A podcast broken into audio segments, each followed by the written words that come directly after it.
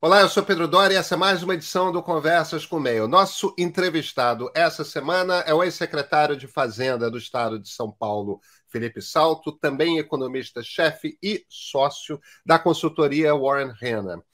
Eu não vou fazer essa entrevista sozinho. Eu puxei para me ajudar aqui a jornalista Andréa Freitas. Ela está começando no meio, ela é editora da newsletter do meio e, fundamentalmente, ela é uma jornalista de economia, o que ajuda muito o repórter de política aqui. Pois é, por que, por que chamar o Felipe? Primeiro, porque o Felipe vem se tornando é, um bocado por conta do trabalho dele no estado de São Paulo, no governo do governador Rodrigo Garcia, uma referência importante nessa debate sobre política pública na área de economia no Brasil. Agora, também porque boa parte das polêmicas dentro do governo Lula são justamente a respeito de política econômica. A gente tem um debate sobre juro, a gente tem um debate sobre reforma tributária, a gente tem um debate sobre o novo arcabouço fiscal. Aí a gente tem essa esse constante questionamento do presidente do BN10, a Luiz Mercadante, da presidente do PT, é, Glaze Hoffman, que ficam de um lado, aí do outro lado temos os ministros Fernando Haddad, Simone Tebet, Geraldo Alckmin, também vice-presidente da República. E, e, no meio desse debate, tivemos no ano na semana passada uma crise muito séria, uma crise bancária nos Estados Unidos, que possivelmente vai levar o Banco Central americano a fazer uma mudança na política de crescimento de taxa de juro básico da economia lá o que acaba tendo efeito aqui no Brasil. Que tipo de efeito? No meio dessa confusão, como é que está a economia brasileira? Para onde que deveria ir o juro? É, onde que a gente vai encontrar crescimento? Ninguém mais aguenta andar de lado. Tem muitas perguntas, tem muitos debates com vocês. Felipe Salto.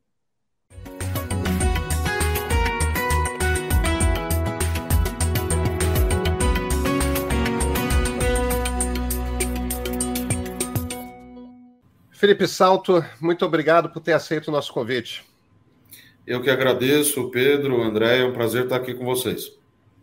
Felipe, eu queria começar pelo SVB. Banco do Vale do Silício teve também depois, é, é, pelo contágio, o Signature Bank, né? O governo americano interveio em dois bancos americanos. O Fed já apareceu com garantia para outros bancos de médio porte que que, que, que, possam vir a correr risco. Aparentemente, a, a, a corrida aos bancos acalmou e, e, as coisas foram controladas nos Estados Unidos. Agora, começa a ter muita especulação de que o Fed pode dar uma segurada e parar de subir a taxa de juro básico lá nos Estados Unidos.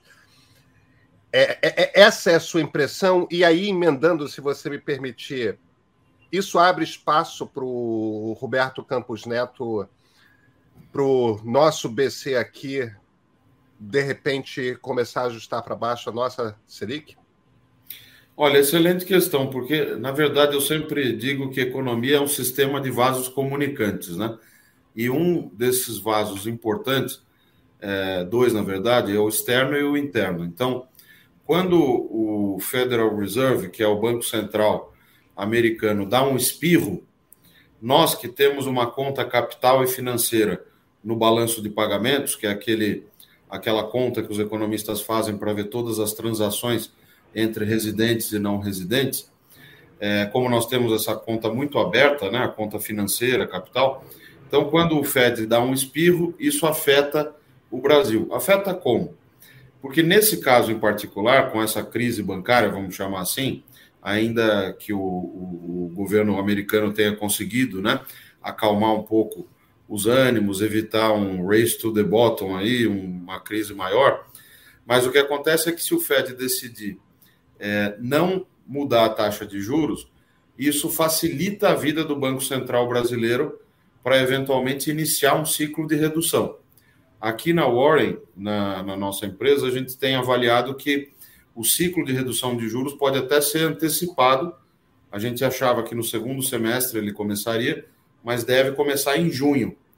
E, claro, esse não é o único fator.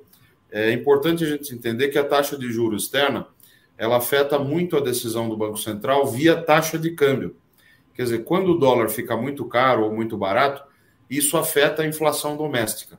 Então, os bens que são importados e os componentes que a indústria importa também para produzir e vender internamente, isso aumenta ou reduz de preço quando o dólar aumenta ou reduz de preço. E quando os juros externos, a gente tem um sinal claro como esse, de que não vão aumentar, então a nossa taxa de juros interna fica mais atrativa, tudo ou mais constante, para esses capitais que circulam no mundo. E quando vem mais capital para cá, mais dólar para cá, você tem uma tendência de valorização do real. E quando o real valoriza, então isso ajuda a inflação e facilita a vida da autoridade monetária, do Banco Central brasileiro, para promover eventualmente redução da taxa de juros. Agora, não é só esse fator que importa, né? A gente tem uma série de outras questões que precisam ser analisadas também nesse, nessa avaliação de para onde vai a taxa de juros brasileira. E, e cenário são... atrelado. Desculpa, Desculpa André, eu te, eu, te, eu te atropelei, me, me, perdoe, mas eu só não queria deixar o, o, o Felipe. É, e, e, quais são esses outros fatores que você diria, Felipe? Olha, um fator muito importante é a questão fiscal. Né? Tem muitos economistas hoje que acham que a questão fiscal, orçamentária, de contas públicas, da despesa pública, não, não teria mais tanta relevância, mas isso não é verdade, porque o Estado brasileiro ele é um gigantão. Isso não estou fazendo um juízo de valor, é que a Constituição Cidadã, a Constituição de 88, dela deriva um Estado grande. Foi uma escolha que a sociedade fez. Agora, o que, que os economistas podem colaborar? É para fazer com que esse Estado grande seja mais ou menos eficiente. Então, essa eficiência, essa forma como o Estado se financia, e como ele afeta aquilo que os economistas chamam de demanda agregada, porque como o Estado é grande, ele consome muito, então eu individualmente, individualmente quando tomo crédito para investir ou para consumir, eu afeto a economia, mas é tão irrelevante a minha decisão, a sua decisão individual, que isso não, não, não chega ao ponto de afetar as decisões do, do Banco Central para encarecer ou baratear o crédito. Agora, o consumo das famílias como um todo, sim o consumo do governo, que é um agente só, mas é um gigante, ele também afeta. Então, a política fiscal é fundamental para se avaliar a, a, taxa de juros. Né? Quando o Banco Central vislumbra que o governo é fiscalmente responsável, que ele vai respeitar o dinheiro público, que os gastos não vão explodir, que tem uma regra fiscal balizando o comportamento das receitas e das despesas, que a dívida vai ter uma trajetória sustentável, como a gente diz, em relação ao produto interno bruto. Então, tudo isso também ajuda a que o, o Banco Central possa reduzir a taxa de juros. O juro nada mais é do que o custo do dinheiro. Então, quando o Banco Central fixa a chamada Selic, ele não determina o juro do mercado, ele determina uma referência, é uma meta, na verdade, para o Selic, que é um sistema, é um sistema de liquidação dos títulos públicos e as taxas de juros que são negociadas pelo mercado nesses títulos, elas têm que ficar rondando, ficar no entorno dessa meta Selic. Por quê? Porque quando o Banco Central faz isso, ele determina um, o, o custo do dinheiro e faz com que a inflação fique controlada. Se a inflação está muito pressionada, se o mercado está enxergando que a inflação vai aumentar, principalmente nos próximos 12 meses, o que, que o Banco Central faz? ele aumenta a taxa de juros, porque ele encarece o crédito e ele desestimula as decisões de consumo, de investimento, etc. Esse é o mecanismo pelo qual se controla a inflação. Por que, que o lado fiscal é esse fator tão fundamental quanto a questão externa que a gente falava logo no início? Porque quando o Estado é, decide fazer, por exemplo, um programa de expansão, lá na pandemia, teve um gasto adicional importante numa crise, todo mundo precisou gastar, o mundo inteiro. Isso é uma coisa. Agora, em condições normais de temperatura e pressão, quando o Estado decide ser mais gastador permanentemente, isso acaba encarecendo a dívida pública. Por quê? Porque o mercado fala o seguinte: olha, Estado, governo, eu financio você, você tem déficit público, sua receita não é suficiente para cobrir sua despesa, eu tenho poupança. Só que eu quero uma taxa de juros X para financiá-lo, porque eu estou vendo que você vai ter um crescimento econômico muito baixo, não vai gerar muita receita lá na frente.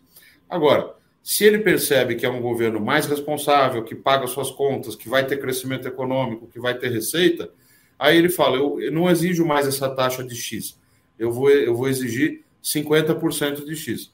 Então, é dessa forma que o lado fiscal né, é um fator fundamental. E, e, outros fatores também que afetam a decisão do Banco Central: o consumo das famílias, o emprego, o crescimento econômico. Então, o Banco Central ele olha para todos esses indicadores econômicos e aí, por meio do Conselho de Política Monetária, é, esse conselho se reúne dentro do, da lógica do regime de metas à inflação, ele define então essa referência para os juros, que é a chamada Selic. Eu queria voltar um pouquinho nessa, nesse cenário que você falou inicialmente ali da influência do câmbio, né, e lá dos Estados Unidos, né? Hoje saiu o resultado da inflação americana em fevereiro, que foi de 6%, né, em relação ao a fevereiro do ano passado, 0,4 em relação a janeiro, né?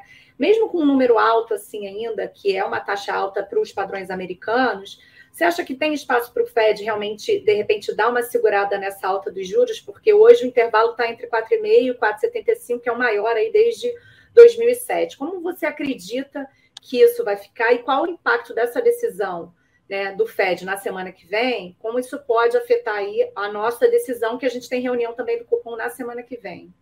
Sim. Olha, essa pergunta é muito boa, porque na verdade o que aconteceu depois da pandemia, voltando um pouco, é que você teve uma crise de oferta no mundo. E quando você tem uma crise de oferta, quer dizer, reduz a capacidade de produção, o nível do mar sobe, o nível da inflação sobe. Então, os Estados Unidos, para quem estava acostumado a acompanhar e ver uma inflação mais baixa, hoje acomodou com uma inflação um pouco mais alta. Isso significa que vai ter descontrole do ponto de vista da inflação? Não. O Fed, o Banco Central Americano, tem todas as condições de, de manter isso é, sob controle. Agora, como ele está diante de uma crise é, envolvendo bancos importantes, instituições financeiras, ele tem que ter todo o cuidado, porque uma sinalização de um ciclo de aperto monetário a essa altura do campeonato pode ser um tiro que sai pela culatra, porque aumenta o risco, aumenta o custo, inclusive, dessas instituições. Então, a mim me parece que vai haver uma prorrogação, uma postergação, na verdade, da decisão que o Fed, o Federal Reserve tomaria agora. Não é que ele não vai aumentar os juros é, num horizonte de médio prazo ou eventualmente até o fim desse ano, mas ele vai provavelmente postergar essa decisão. Para nós é muito bom, por conta daqueles efeitos que nós comentávamos, né, sobre o, o, a taxa de câmbio, o preço do dólar medido em reais. Felipe, existe Existe esse imenso debate a respeito de o, o nível certo da taxa de juro. É, e, e, eu não estou dizendo que é o mesmo argumento, mas é engraçado que a conclusão meio que se repete. Né? Tem muita gente que começa a argumentar que a puxada muito rápida para cima de juro nos Estados Unidos é, no fim das contas, o que terminou por desencadear essa essa crise em bancos de médio porte. Assim como existe um argumento no Brasil, que eu não estou dizendo que é o mesmo argumento, mas é um argumento com uma conclusão similar, de que o Banco Central no Brasil, o Roberto Campos Neto, o Conselho Monetário Nacional, eles erraram a mão e aumentaram mais do que era necessário para conter a inflação o nosso juro básico aqui. Você, você tem essa impressão de que está de, tá, tá descalibrada é, é, é, essa coisa do aumento da taxa básica de juro no mundo? Olha, isso é uma questão muito difícil, né? A, a, atividade do economista, em certos casos, é uma atividade inglória, porque a gente costuma ser muito bom engenheiro de obra construída olhar o que aconteceu nos últimos 12 meses e opinar. Ah, devia ter feito isso, devia ter feito aquilo. O difícil é saber o que fazer agora para gerar determinados resultados para o próximo ano, para os próximos dois anos. Mas dito isso, eu acho que o Banco Central brasileiro acertou. Na verdade, o Roberto Campos Neto, com a lei da independência, inclusive, fez um trabalho, está fazendo um bom trabalho. Eu acho que a inflação acabou ficando um pouco mais alta durante um tempo. Isso ajudou, inclusive, no curto prazo, a elevar as receitas, a elevar o produto interno bruto em termos nominais, acabou colaborando para reduzir a dívida PIB, mas depois que ele percebeu isso, ele é, correu atrás do prejuízo, aumentou a taxa de juros, e nós temos uma perspectiva que, para o ano que vem, por exemplo, a inflação volta aí para casa de 4, 4,2%, que são as nossas projeções aqui. Esse ano fecha ainda num patamar mais alto, em torno de 6% a inflação medida pelo IPCA. Agora, os juros estão no lugar errado? Muita gente fala, ah, 13,75 é o fim da picada, não dá para ter um juro tão alto. Mas é que o problema é que o Brasil tem uma taxa é, neutra de, de juros, uma, uma taxa que a gente chama em economia de taxa neutra, ou taxa estrutural de, de juros, que ela é definida por uma, uma, uma série de, de questões é, macroeconômicas, de emprego, de crescimento, de condições de crescimento, e essa taxa é calculada em torno de 4,5% a 5% real, né? uma taxa real, é, quer dizer, descontando a inflação. Então, se eu considerar aí 4,5% mais uma inflação de 6%, nós estamos falando de uma taxa nominal em torno de 10,5%, 11%. Quer dizer, esses 13,75% que estão sendo praticados, de fato, em termos nominais, estão acima do que seria essa taxa necessária né, para você não ter uma aceleração do processo de alta dos preços, né, ou seja, um processo inflacionário descontrolado. Agora, o Banco Central ele tem que ser prudente. Não dá para ele simplesmente da noite para o dia falar, não, vou derrubar a taxa de juros. Já fizemos isso no passado, né, no passado recente, e não deu certo, porque quando você faz isso, vamos reduzir a Selic, sei lá, de 3,75 para 6. Por que, que o Banco Central não pode fazer isso? Em tese, ele pode, o Copom pode se reunir e decidir fazer isso. Porque quando ele faz isso e as expectativas de inflação reagem, o mercado automaticamente vai precificar juros mais altos lá na frente. Então, cada título público que o governo emite, cada negociação que o mercado faz para prazos diferentes, e não só a Selic, que é curtíssimo prazo, vai refletir um aumento da, da taxa de juros. De modo que o Banco Central é quem tem as maiores e melhores informações para tomar essa decisão. Isso não significa que deve se interditar o debate. Ah, então o presidente não pode falar de juros, o ministro não pode falar de juros. Claro que pode.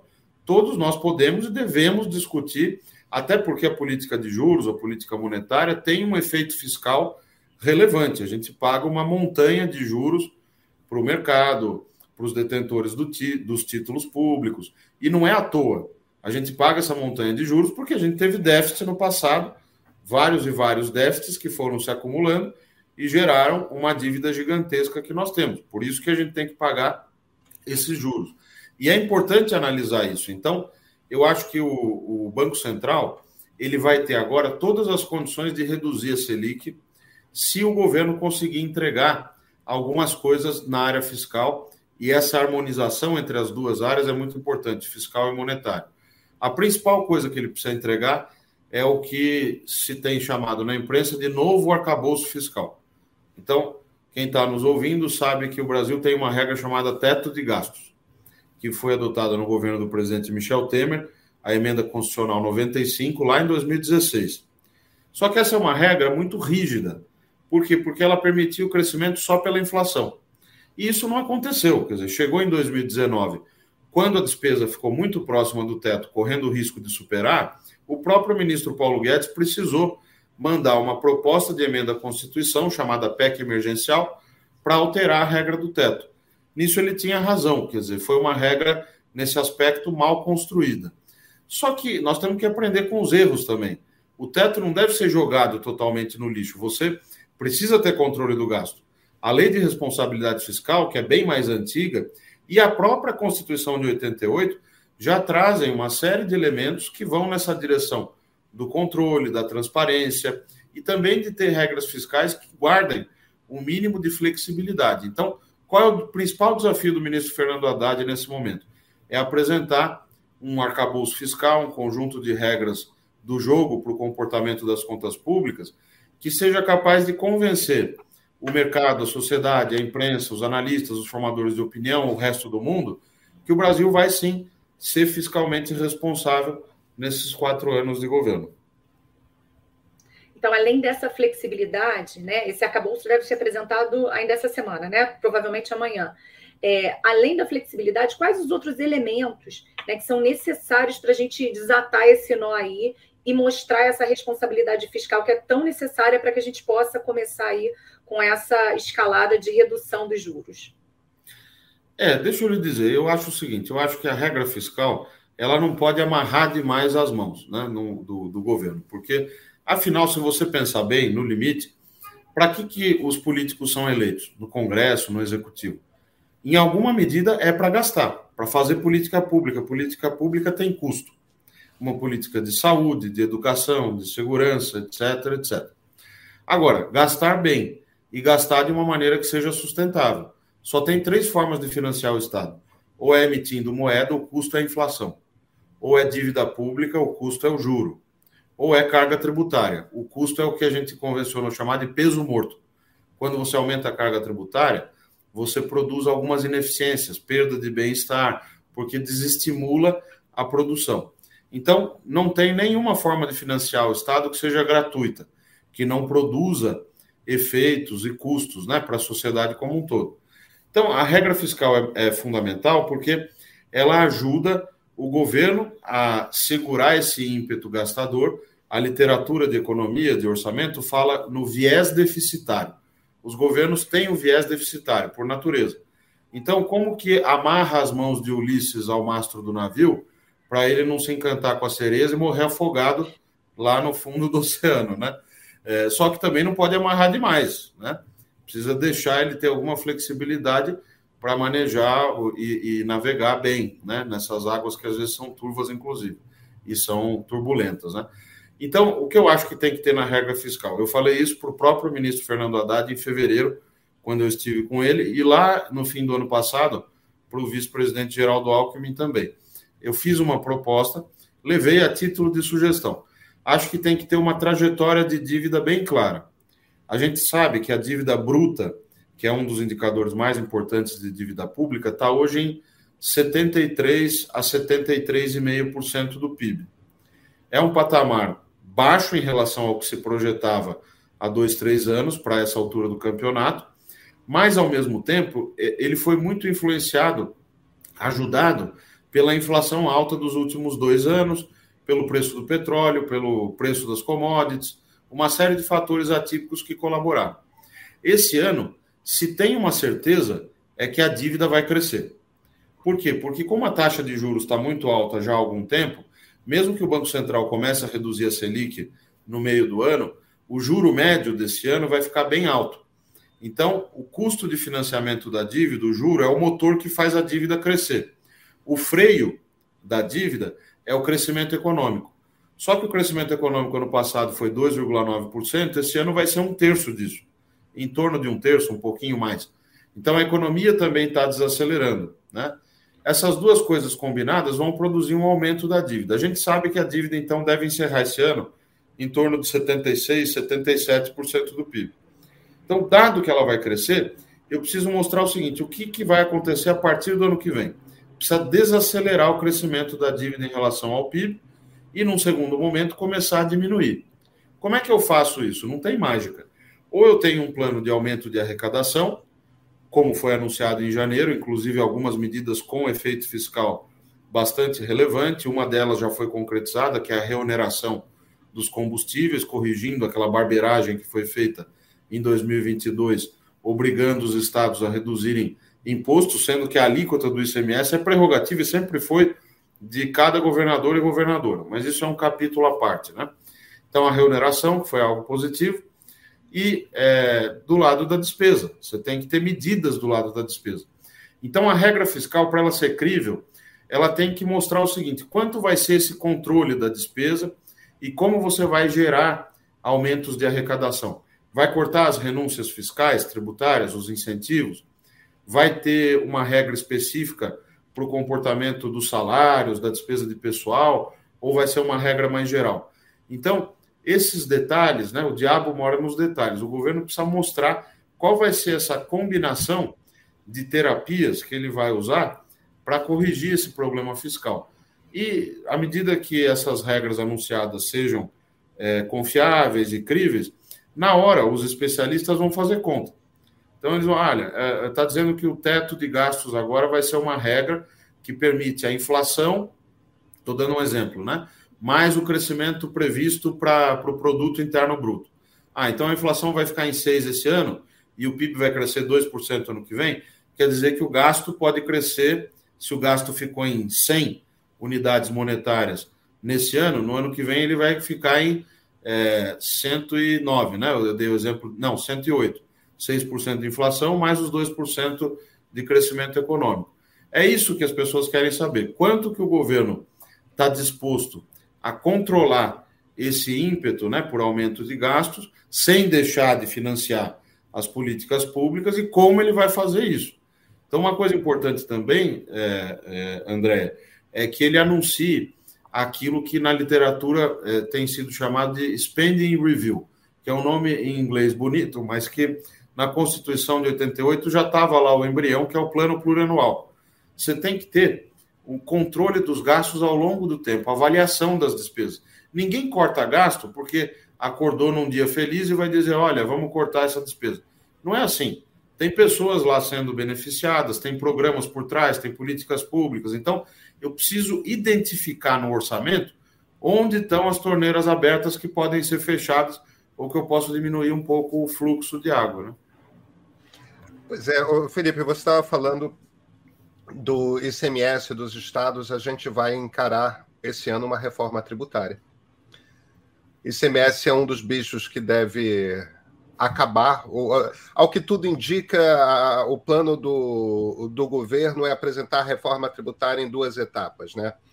A primeira, cuidando de impostos sobre o consumo, um bando de impostos vão ser reunidos no, no, no IVA, e, e, numa segunda etapa, uma reforma que me parece vai ser um pouco mais complexa politicamente, que é a reforma do imposto de renda, né? mudando talvez não o quanto que é arrecadado, mas mudando o quanto é, cobrado de quem, onde você cobra e, e, e tudo mais. Como é que você, você vê como positiva essa reforma tributária? É, o, onde está o ganho se as duas reformas passarem? Olha só, eu acho que é isso mesmo. Quer dizer, você tem a, a, a reforma da tributação do consumo, o ICMS, né? Essa sopa de letrinhas é o principal imposto do país. E o principal imposto do país, em termos de volume de arrecadação, tem 27 legislações diferentes. Cada estado faz de um jeito, porque você tem duas alíquotas, a alíquota interestadual quando tem comércio entre dois estados diferentes, e a alíquota interna, chamada alíquota modal. Só que você tem uma série de, de possibilidades e de mexidas nessas alíquotas que tornam o sistema uma coisa extremamente complexa, sem contar ah, mecanismos, por exemplo, de crédito otorgado, de benefícios que são dados e, em meio ao que, ao que a gente tem chamado de guerra fiscal. Né? Na Secretaria da Fazenda em São Paulo, no ano passado, eu pude ver isso de perto. São Paulo, que nunca vinha praticando essa, essa lógica, essa política tributária de dar incentivo, até São Paulo faz isso. Passou a fazer há vários anos. Por quê? Porque todos os estados fazem, porque os mecanismos que o, que o próprio estado de São Paulo tinha para se defender, a exemplo da substituição tributária, que é tributar o bem na saída da fábrica, né, e não no destino, foram se esgotando e de modo que hoje você tem uma, uma guerra fiscal que não é uma competição, é uma guerra, ela é predatória. E não tem vencedor nessa guerra fiscal. De modo que essa é a prioridade, é preciso reformar o ICMS. O governo tem uma proposta mais ambiciosa, desculpe, comandada pelo Bernard Api, que é um especialista, um baita especialista, meu amigo, inclusive, e que certamente vai conseguir avançar no Congresso. Agora, a gente tem que ter muito cuidado porque a reforma envolve muitos interesses e interesses diferentes. Uma trincheira, por exemplo, dessas batalhas é, tributárias é a trincheira federativa. Você precisa convencer o prefeito de São Paulo, o prefeito do Rio de Janeiro, estou falando das grandes cidades, porque se você for mexer no ISS, que é, é digamos assim, o equivalente do ICMS para os estados lá no âmbito municipal, é um imposto sobre serviços, né? e tem essa coisa no Brasil que a base é separada. O município tem a base de serviço e o ICMS, que está com os estados, é a base de bens que são comercializados, mais energia e telecomunicações, né? Que, que o ICMS incide sobre isso. E aí você tem que convencer os governadores, os prefeitos, as prefeitas, etc. É, então é uma batalha importante. Você tem que convencer que ele não vai perder receita e eventualmente até pode ganhar, sobretudo nesse momento em que o resultado dos estados e dos municípios está piorando. No ano passado, se pegar 12 meses atrás, você teve um superávit no âmbito dos estados e municípios de cerca de 120 bilhões. Agora, no último dado que o Banco Central divulgou do resultado primário, já caiu pela metade. Então, isso tem a ver com essas políticas que foram feitas no ano passado, dos combustíveis. Você limitou a alíquota para tentar afetar o preço do combustível lá na bomba uma série de confusões. Você vê que quando tem uma medida errada, ela produz um monte de filhotes, né? E depois, para cuidar de tudo isso, é muito difícil, porque você bota o jabuti lá em cima da árvore e depois para ele descer. Né? Tem que pôr uma escada, cuidar para que ele não desça devagarinho e tal. Então é isso que está acontecendo nesse momento, essa mudança do que foi feito no ano passado. Aí o ministro Gilmar Mendes teve um papel importante no grupo de conciliação que foi formado ano passado, eu participei representando o Sudeste. O Haddad conseguiu agora uma negociação com os estados para fazer a compensação, cerca de 27 bilhões de reais no total. Nós, em São Paulo, eu tinha entrado no, no Supremo, o governador e eu, Rodrigo Garcia, para solicitar a compensação desde o ano passado e tínhamos conseguido decisão liminar. Então, como São Paulo tem dívida com a União, dívida assumida lá em 1997, a gente foi abatendo do serviço da dívida. O serviço da dívida é o juro mais a parcela, né? Cerca de um bilhão por mês. Então, nós conseguimos isso. Então, foi uma medida que ajudou a preservar um pouco as contas. Mas nem todos os estados conseguiram. Alguns vão ter essa compensação só agora. E também uma parte dessa compensação vai vir em parcelas suaves, né? Nos próximos anos, o que é razoável, porque a, a, o mar não está para peixe, a União não pode soltar uma dinheirama né, em que pese todo esse problema gerado no ano passado por essas intervenções.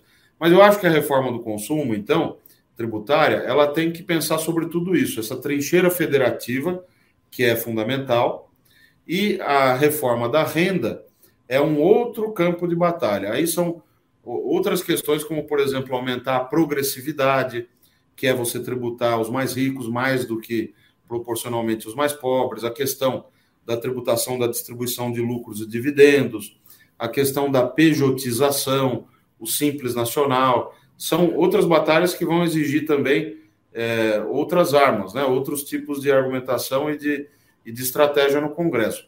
A do consumo, que me parece mais amadurecida, é, também não vai ser fácil. Né? Além da trincheira federativa, tem a trincheira setorial.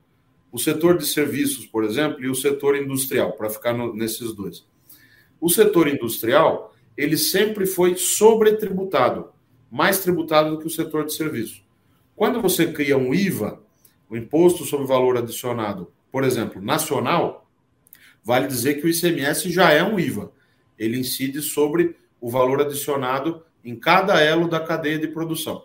Mas quando eu crio um IVA nacional totalmente no destino, o que, que vai acontecer? Se a alíquota for, por exemplo, 27%, a indústria, como para produzir esse celular aqui, por exemplo, é, isso é um bem muito complexo, envolve uma, uma, série de elos na cadeia de produção. Eu compro os insumos, compro uma série de coisas para chegar depois nesse produto final.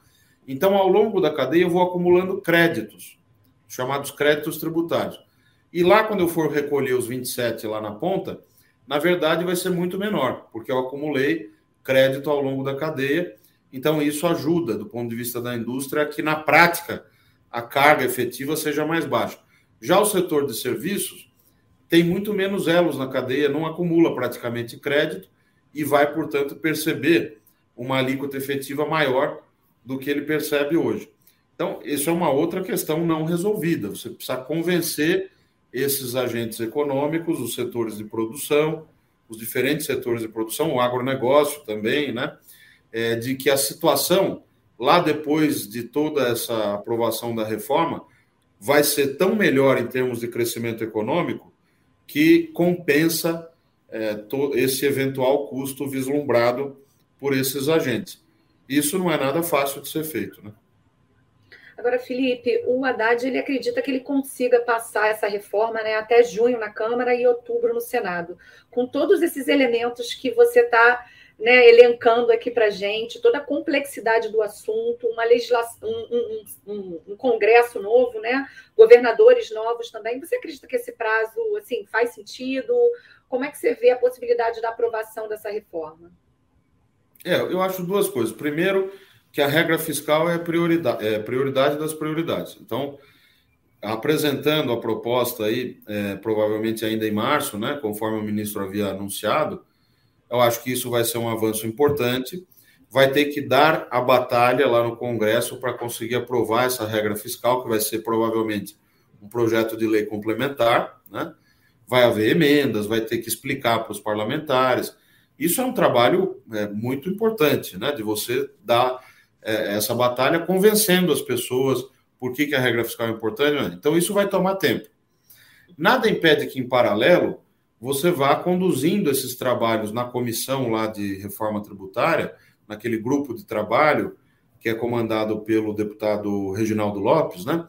E aí os técnicos vão também começando a escolher cada um dos temas dentro da reforma tributária para ir discutindo e fazendo o convencimento. O que me parece é que o governo não deve entregar uma nova proposta a partir da chamada PEC 45 e da PEC 110, que ficaram muito conhecidas aí no debate, porque são as duas principais propostas para o IVA, né? Eu acho que ele vai, a partir dessas duas que já estão aí, começar a escolher cada um dos temas e criar os consensos. Lá no Congresso, ouvindo os setores produtivos, ouvindo os estados, ouvindo os municípios. Então, só o fato de você conseguir avançar nesse debate, mesmo que a gente não consiga aprovar ainda esse ano, etc., já é positivo, porque algo vai sair disso. Se, veja, eu acho que um, uma, uma proposta interessante e mais fácil seria escolher uma coisa só. Qual é o principal entrave hoje do ponto de vista do sistema tributário? É o ICMS. Essa lógica de você ter uma montanha de incentivos tributários que saíram totalmente do controle, né? E a falta de previsibilidade que o setor produtivo tem em relação a esse imposto. A não devolução de créditos tributários, né? Então, como que eu resolvo? Hoje tem, eu vou dar um exemplo. Quando um estado da região Nordeste exporta um produto produzido lá para um estado da região Sudeste, existe uma regra de alíquota interestadual em que a alíquota lá na origem, no estado mais pobre, é uma alíquota de 12%. Então, quando o produto sai de lá, você recolhe 12% na origem e São Paulo, que está consumindo isso, vai recolher 18, que é a sua alíquota interna, ou 17, menos aquilo que foi recolhido na origem, os 12. Né? E quando ocorre o processo inverso, né, as alíquotas são invertidas. São Paulo recolhe 7 na origem e lá no destino você recolhe a alíquota interna, 18, por exemplo, menos o 7 que recolheu na origem. Por que, que foi pensado assim? Para haver uma partilha de receitas. Como a atividade econômica está muito aqui em São Paulo e no Sudeste e tal, então, se você não fizesse isso, você teria uma concentração muito grande de arrecadação aqui. Como tem, de fato, né? Só que o que, que os estados mais pobres começaram a fazer? Em vez de praticar de fato essa alíquota, eles concedem o chamado crédito outorgado. Então, é um caso conhecido para as pessoas entenderem. Uma grande montadora foi para o estado de Pernambuco. Por que, que ela foi para lá? Infelizmente, não foi porque Pernambuco fez, por exemplo, investimento em infraestrutura que São Paulo não fez, ou fez um grande investimento em educação que São Paulo não fez. É porque Pernambuco oferece um crédito otorgado. Falou: olha, em vez de você recolher 12% aqui, você vai recolher 0,5%. E aí, o que, que acontece? Você acaba erodindo as receitas e gerando distorções alocativas. Quer dizer, é, uma, uma empresa que ficaria em um determinado local, ela vai para outro simplesmente por uma razão de regra tributária. Então, o que eu faria? Eu escolheria esse ponto para resolver. O Justiça Seja Feita, o ministro Nelson Barbosa, é, na época, tinha proposto algo similar. Por resolução do Senado, você acabar com as alíquotas interestaduais e, claro, você tem que criar um fundo de compensação. Mas a PEC 45 e a 110 também precisam de compensação.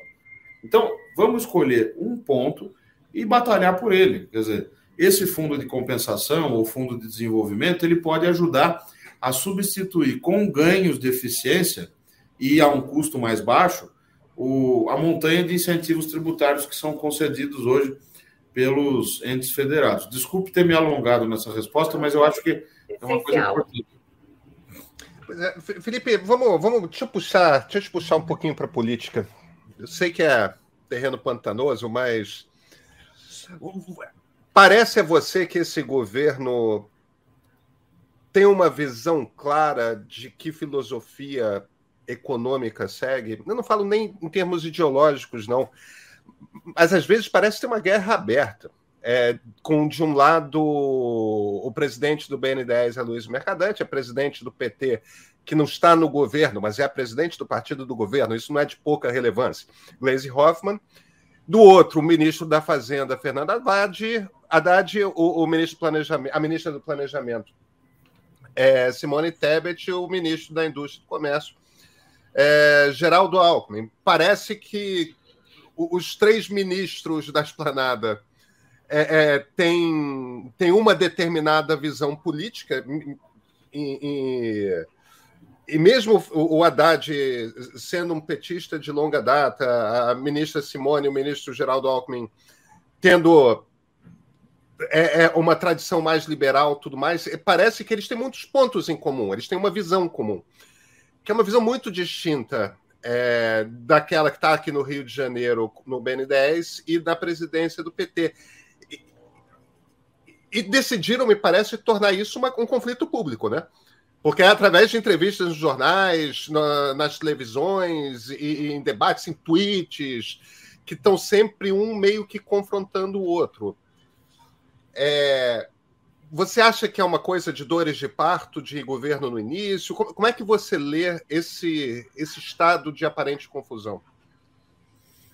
Olha, eu vejo o seguinte: as placas tectônicas estão se movimentando.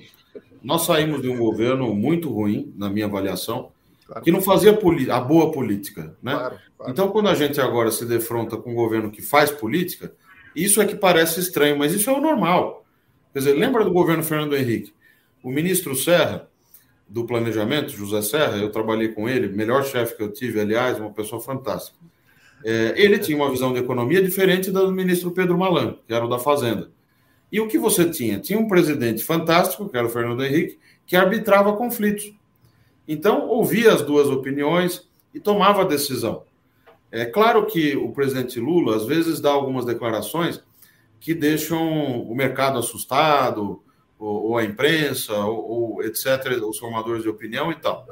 Mas é natural da política. Quer dizer, ele também joga um, um pouco para a torcida. Ele foi eleito, quer dizer, ele precisa falar para o eleitorado dele. A, a, a Gleisi Hoffmann, senadora, ex-senadora, presidente do PT, também faz isso, né? É claro que chega uma hora que você precisa, o governo precisa ter uma cara. Então, é um governo que tem responsabilidade fiscal? Eu, me parece que sim. Eu acho que o, a escolha foi pelo Fernando Haddad. Ele é o ministro da Fazenda. A remuneração foi aprovada. A proposta de regra fiscal está sendo encaminhada. Pode mudar? Pode, mas ele está empoderado. O principal ministro, a Simone Tebet está lá ajudando. Acho que ela pensa também de uma maneira parecida, pode colaborar muito naquela agenda de, de spending reviews, revisão periódica do gasto, né? Que eu acho que, inclusive, nós temos que resgatar o papel é, que o Estado lato senso perdeu de planejar. Né? O Estado precisa planejar. Para quem não sabe onde quer chegar, todos os ventos acabam sendo desfavoráveis. Né? Então, eu acho isso. Agora, o ministro Mercadante, o presidente do BNDES, também tem muita experiência, já foi é, é, de, de, governos anteriores, é um professor de economia. Ah, mas ele é heterodoxo, é isso e aquilo. Olha, gente, é, eu prefiro um heterodoxo desenvolvimentista que é, tem leitura, que tem estofo, que tem história, com um presidente que arbitre essas diferenças de opinião, do que o que nós tínhamos aí até pouco tempo. Então, o BNDES vai ser um locus importante também. Eu não estou aqui querendo fazer uma análise excessivamente otimista. Eu acho que ali no BNDES você tem um núcleo econômico importante, o Nelson Barbosa está lá, o Lara Rezende também está orbitando ali, o André Lara Rezende, um dos pais do Plano Real, e que também hoje tem uma visão mais, é, é digamos assim, heterodoxa, né? E, e, isso eu vejo como positivo do ponto de vista político, porque o presidente tem mais opções. Agora, o que, que ele precisa fazer? Aí o que eu acho que ele devia fazer? Eu acho que na política econômica tem que resolver virar essa página da questão fiscal. Apresenta a regra fiscal, avança na discussão da reforma tributária, que não vai ser fácil, mas faz isso avançar, mas aprova logo esse novo arcabouço fiscal. Isso vai fazer com que o mercado, principalmente, e o mercado é importante porque financia o governo, né? O mercado é importante também porque quando o mercado está mais otimista, e o mercado aqui não é só o mercado financeiro, é também o setor produtivo. Ele investe mais, emprega mais, etc, etc. Então resolve essa questão fiscal, deixa o Banco Central fazer o seu trabalho, o juro vai cair. Se resolver a questão fiscal, e agora com esse cenário externo também que ajuda nesse aspecto, você vai ter uma, uma redução da taxa de juros.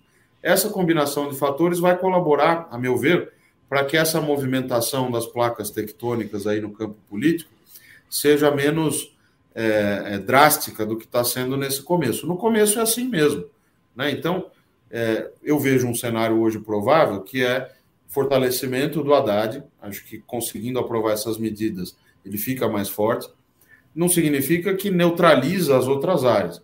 É importante que tenha o debate. Eu acho que o próprio BNDES precisa se recolocar. O que, que aconteceu no BNDES? Jogamos o bebê junto com a água suja do banho. Hoje o BNDES não, não desembolsa mais quase nada. Então, para que, tem um banco de desenvolvimento? Um banco de desenvolvimento existe para fazer uma política de crédito subsidiado. Se a taxa de juros acaba ficando muito alta, isso não acontece. Então, o discurso do, do mercadante na posse, lá no BNDES, foi positivo nesse sentido. Ele falou: olha, nós temos que melhorar um pouco a atuação do BNDES, mas com limites. Vai ter limitação, não vai ser aquele. Não vamos cometer o erro, né? Não falou com essas palavras, mas da política que foi feita lá atrás, que aí foi o extremo oposto. Foi uma expansão desmedida do BNDES e tomou um tamanho gigantesco. Foram colocados 550 bilhões de reais da, na época, né? No, no banco fruto de emissão de dívida pública. Então, é preciso encontrar o caminho do meio nessa questão das políticas de, de desenvolvimento, de subsídio. Eu não sou contra subsídio, desde que seja transparente, colocado no orçamento e que me mostre que ele vai de fato gerar emprego, renda, vai gerar um retorno social maior do que o custo que gera para o setor público. Eu queria voltar aqui, queria voltar, não, queria tratar de um ponto que a gente acabou não falando muito, que é a questão da inflação. Né? O Lula falou também recentemente sobre a necessidade de mudar a meta, né? Como é que você vê essa questão? Você acha que a gente está com uma meta adequada em 3,25? Se precisa ser alterado? Qual o papel do BC nesse momento? A atuação está adequada? Como você vê isso, Felipe? Eu acho que esse não é o momento de discutir mudança de meta de inflação. Eu acho que, primeiro, precisa resolver a questão fiscal. Segundo, precisa esperar um pouco, porque como o cenário está mudando muito, e a própria ata do Conselho de Política Monetária, da última reunião, sinalizou que o pacote fiscal de janeiro foi bom e que a nova regra fiscal vai ser importante, que isso pode é, gerar alguns desdobramentos do ponto de vista da redução do juro. E quando você tiver essa reancoragem das expectativas, o mercado entendendo que a inflação vai diminuir, aí eu não vejo problema. Não é pecado mortal você discutir meta de inflação. Para isso que existe o Conselho Monetário Nacional, o CMN, que é composto de três membros, né? É, o ministro do Planejamento, hoje a ministra Simone Tebet, a Fazenda e o presidente do Banco Central. Eles se reúnem e decidem. Ah, nós queremos que a meta seja de 5, de 3, de 4. Isso é um objetivo político. O que, que não é político? É a atuação do Banco Central técnica para cumprir esse objetivo. Se o objetivo é 4, o que o Banco Central tem que fazer é, tecnicamente, tomar as melhores decisões para que o 4 lá na frente seja cumprido. Se é 3, a mesma coisa. Agora, quem decide a meta de inflação? Conselho Monetário Nacional. E é assim que tem que ser. Quem tem voto é quem tem, é, é que tem poder para definir os objetivos de política, até os de política monetária. Né? O Banco Central não é uma coisa intocável. a independência, a autonomia, que é intrínseca ao regime de metas à inflação, desde que ele foi adotado, né? E no mundo inteiro é assim, é para que você tenha a autonomia necessária para fixar a taxa de juros, para tomar medidas é, de outras naturezas, quantitativas, etc., que o Banco Central também toma, regulatórias, com autonomia, com independência, para cumprir os objetivos que forem fixados. O problema de falar em meta agora, mudar a meta, é que, como houve toda essa turbulência entre o presidente Lula, o Roberto Campos Neto, o presidente do Banco Central, e agora diminuiu muito, né? Mas como houve isso, qualquer tipo de sinalização nessa direção pode acabar levando a uma, a uma desancoragem total das expectativas, porque se o mercado eh, eventualmente olha para uma decisão hipotética do CMN aqui, é, ah, vamos subir a meta de inflação para 4 ou para 4,5 para o ano que vem. No meio dessa confusão, sem ter ainda a regra fiscal, etc., aí o mercado vai precificar 6 de inflação para o ano que vem. Então, isso é que não pode deixar. Tem que fazer as coisas por etapas. Nesse, nesse, nessa matéria, eu acho que a ordem dos fatores é importante. É primeiro vamos resolver o fiscal. O Banco Central naturalmente vai reduzir o juro. Acho até que antecipa para junho o início do ciclo de, de redução de juros. E no momento mais adequado, tempestivo, você pode discutir a questão da meta. De fato, 3% é uma meta é, difícil de ser atingida, né? O governo precisa mostrar, fazer o dever de casa, né? Tem que mostrar que as coisas estão caminhando, que está comprometido, mostrar as entregas, para depois a gente discutir esse tipo de, de questão. Eu entendo assim. Agora, eu não gosto dessa visão de alguns que ah, é um tema que não pode falar. Mas como que não pode falar? O presidente foi eleito, ele fala o que ele quiser. Agora, o que não pode é o extremo oposto. Né? Então, eu sempre gosto do caminho do meio. Aliás, o nome aqui do canal. Né? A gente também.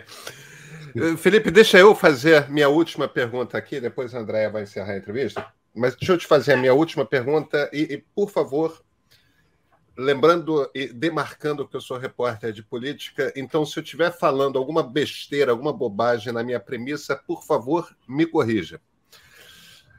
Anos 50, 60, 70 foram foi um período de muito gasto, de crescimento inflação bombando. É, é, começamos ali um histórico de inflação que foi muito duro de, de enfrentar. Os anos 80 foi um pouco a herança desse, desse período da República de 45, né? Baixo crescimento e uma inflação cada vez mais incontrolável, um país que parecia estar num redemoinho que se estendeu até meados dos anos 90. Vieram os governos Itamar e Fernando Henrique, plano real, resolveu-se a inflação, o país arrumou a, a, administração pública, né? acabaram aqueles bancos estaduais, quer dizer, aquela coisa de governador que tinha essencialmente poder de gerar dívida para a União, parou de poder. Houve uma grande arrumação, mas ainda assim foi um período que crise asiática, crise do México, é, é, é, era uma tempestade atrás da outra. Você estava no governo federal nessa época.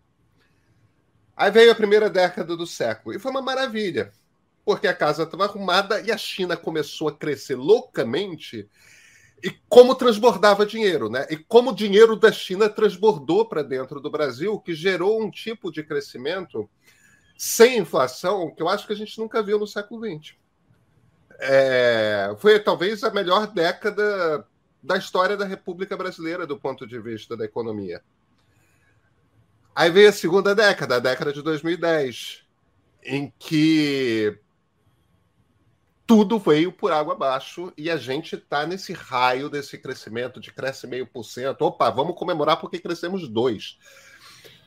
Vem cá, esse troço não tem solução, não? Esse país precisa que uma China apareça para conseguir crescer responsavelmente? A gente não consegue fazer nada por conta própria, não? Cadê a nossa saída, Felipe? Bom, primeiro que você fez um excelente resumo aí da, da história econômica desde 50, 60 até recentemente. Muito bom.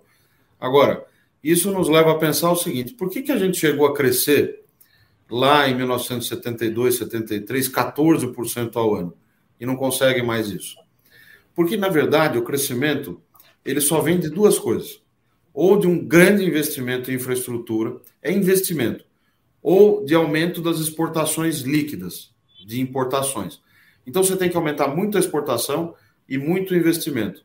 Só que para fazer isso não é trivial. Primeiro que você tem que ter uma política externa orientada para isso, para aproveitar bem os acordos comerciais. As coisas mudaram muito, né? O Brasil perdeu um monte de oportunidades nos últimos quatro anos por conta da questão ambiental. A forma como nós tratamos a Amazônia afugentou investimento daqui. Ninguém queria é, se aliar a um projeto de desenvolvimento, se é que pode se chamar assim, em que a Amazônia era simplesmente tratada como todos sabemos é, que foi, né? Então, política externa é importante para motivar e aumentar as exportações. Você tem que ter uma política econômica que ajude isso também. Você não vai ter exportação de valor de produtos de alto valor agregado com uma taxa de câmbio que sobe e desce sem parar. Então, é preciso ter estabilidade, controle da inflação, política fiscal adequada. E na área de investimento, aí nós estamos muito atrasados. Tem um dado que eu gosto de citar, que é da Associação Brasileira de Infraestrutura e Indústria de Base, a ABDIB, que mostra o seguinte: que pelo menos nos últimos 15 anos, nós não temos conseguido investir, isso setor público mais setor privado, nem o suficiente para repor a depreciação. O que é a depreciação? Você fez uma usina hidrelétrica lá nos anos 60. Esse ativo, ele vai depreciando ao longo do tempo. Então, o ideal é que você invista o suficiente para repor essa depreciação e mais, né? E mais do que, o, do, do que esse volume. Nós estamos fazendo nem o, o, o suficiente para repor essa depreciação. Então, precisa ter um grande programa de investimentos. Eu acho que o Estado tem um papel relevante nisso. E aí é o meu lado desenvolvimentista mesmo. Eu acho que o BNDES tem que entrar. Só que você tem formas e formas de entrar.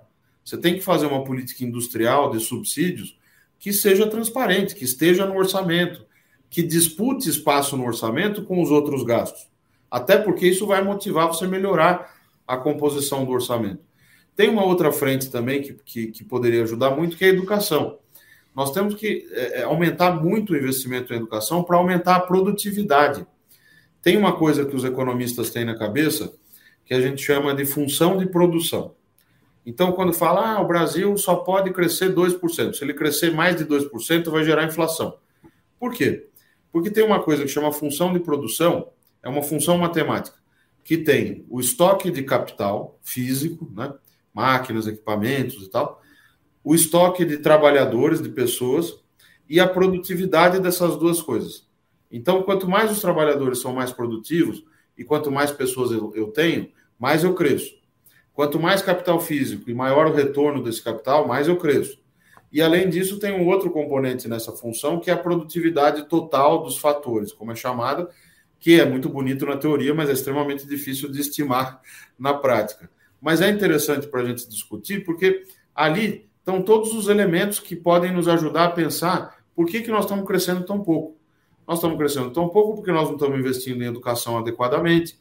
Por exemplo, pega os estudos de caso nos diferentes estados brasileiros do que está dando certo na educação básica, né, no ensino médio e na educação técnica e superior. E vamos replicar isso. Quer dizer, não dá mais para ter uma política de gabinete em Brasília que você fica apertando o botão, distribuindo recursos e esperando que lá na ponta as coisas aconteçam. Né? Você tem que ter uma política de educação nova. É, e eu acho isso é, muito importante porque há instrumentos, instituições que poderiam ajudar nisso. Eu sempre cito a Escola Nacional de Administração Pública, a ENAP. A ENAP já faz muita coisa nesse sentido, mas ela podia ajudar ainda mais, dando treinamento para as burocracias locais. Você vai num pequeno município, não precisa nem sair aqui de São Paulo, onde eu estou, num município mais pobre. Você não encontra nem o contador para prestar as informações para a lei de responsabilidade fiscal, para o Tesouro Nacional, que todo ente federado, e o município é um ente federado, é, é, ele precisa prestar. Então, você não tem contador, você não tem profissionais, imagina é, é, servidores para elaborar um projeto de investimento. Então, nesse sentido que eu acho que é preciso compartilhar mais esse conhecimento, não só de Brasília, mas dos estados mais ricos, dos lugares que conseguiram avançar mais, para dar treinamento para as burocracias também, para você ter projeto, não só investimento, mas também educação. Então, tem uma avenida de coisas que poderia ser feito, e eu acho que a palavra-chave é planejamento. Nós temos que retomar a capacidade do Estado de planejar. Perdemos isso lá nos anos 90, porque uh, os anos 80 ficaram conhecidos como a década perdida, né? O, o Pedro colocou muito bem aqui. E depois, nos anos 90, nós tivemos uma grande conquista que foi o Plano Real. Controlou a inflação de uma vez. No governo Itamar Franco, o ministro era o Fernando Henrique Cardoso. E com uma equipe que todos conhecem, Perso Arida e Lara Rezende são as duas figuras principais nesse processo, né? Os que tiveram realmente a ideia da URV, Unidade Real de Valor, a questão de atrelar o dólar, enfim, não vamos entrar nisso agora. Mas o fato é que controlou a hiperinflação de uma vez. Só que a partir daquilo, é, parece que ficou no imaginário das pessoas e mesmo dentro dos governos uma ideia de que então bastaria agora deixar o Banco Central manejar a taxa de juros, permitir uma maior mobilidade de capitais para entrar e sair recurso do país e o governo fazer a lição de casa na área fiscal, de orçamento, de contas públicas, que então o crescimento viria quase que por geração espontânea. Mas não aconteceu, aconteceu o contrário, nós estamos semi-estagnados há 30 anos. Então, como é que muda isso? Retomar o papel do Estado no desenvolvimento e motivar o setor privado também. Acho que o Estado tem esse papel.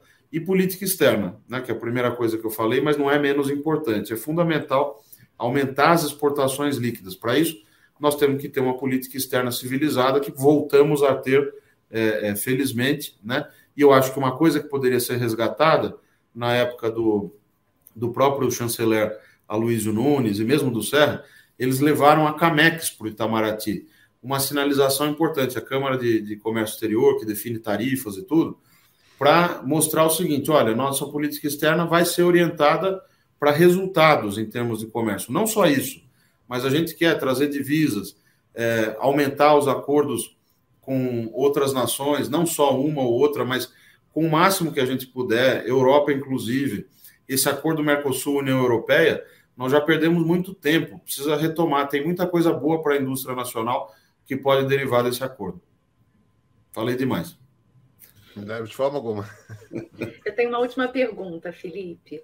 Uma coluna sua agora do último dia 2, no Estadão, você falou que a melhor resposta da política não é necessariamente atender a todas as demandas que apareçam pela frente, né? A boa política é o oposto disso, fazer escolhas duras e mostrar como serão melhores e como ajudarão a promover maior bem-estar a todos, sobretudo para aqueles que mais dependem do Estado. Você acha que esse governo está preparado para fazer essas escolhas duras e não fazer as escolhas mais simples, as que pareçam mais fáceis? Pois é, o Winston Churchill dizia o seguinte, que você jamais deve ceder, a não ser por razões de honra ou bom senso. Estou né? aqui parafraseando porque não lembro a frase exata, mas até cito aí no artigo, né? nesse que você mencionou. Então, eu acho que sim. O, o presidente Lula, goste ou não, ele tem muita experiência formou uma equipe boa, tem ministros de altíssimo nível. O próprio Haddad na equipe colocou também gente muito qualificada, a ministra Simone. Tem gente de primeira linha lá no planejamento e orçamento, né? O secretário de orçamento, Paulo Bijos, o Daniel Cury, que foi meu colega na IFE, conheço bem. Então, Brasília tem essa vantagem de ter uma burocracia no sentido weberiano da palavra, uma burocracia bem formada, bem paga, e a liderança do, do presidente pode ajudar muito nisso. Eu sou, eu estou otimista nesse momento em relação ao que vão ser esses quatro anos. Posso errar? Posso, mas eu acho que a gente precisa ter um pouco de esperança também para poder eh, reverter um pouco de tudo isso de ruim que nós vivemos nos últimos anos e que eu acho que o Brasil pode sim muito mais do que do que fez nesses, nesses anos passados, né? Felipe Salto, muito obrigado pela conversa. Eu que agradeço, foi um prazer. Obrigado, André. Obrigado, Pedro.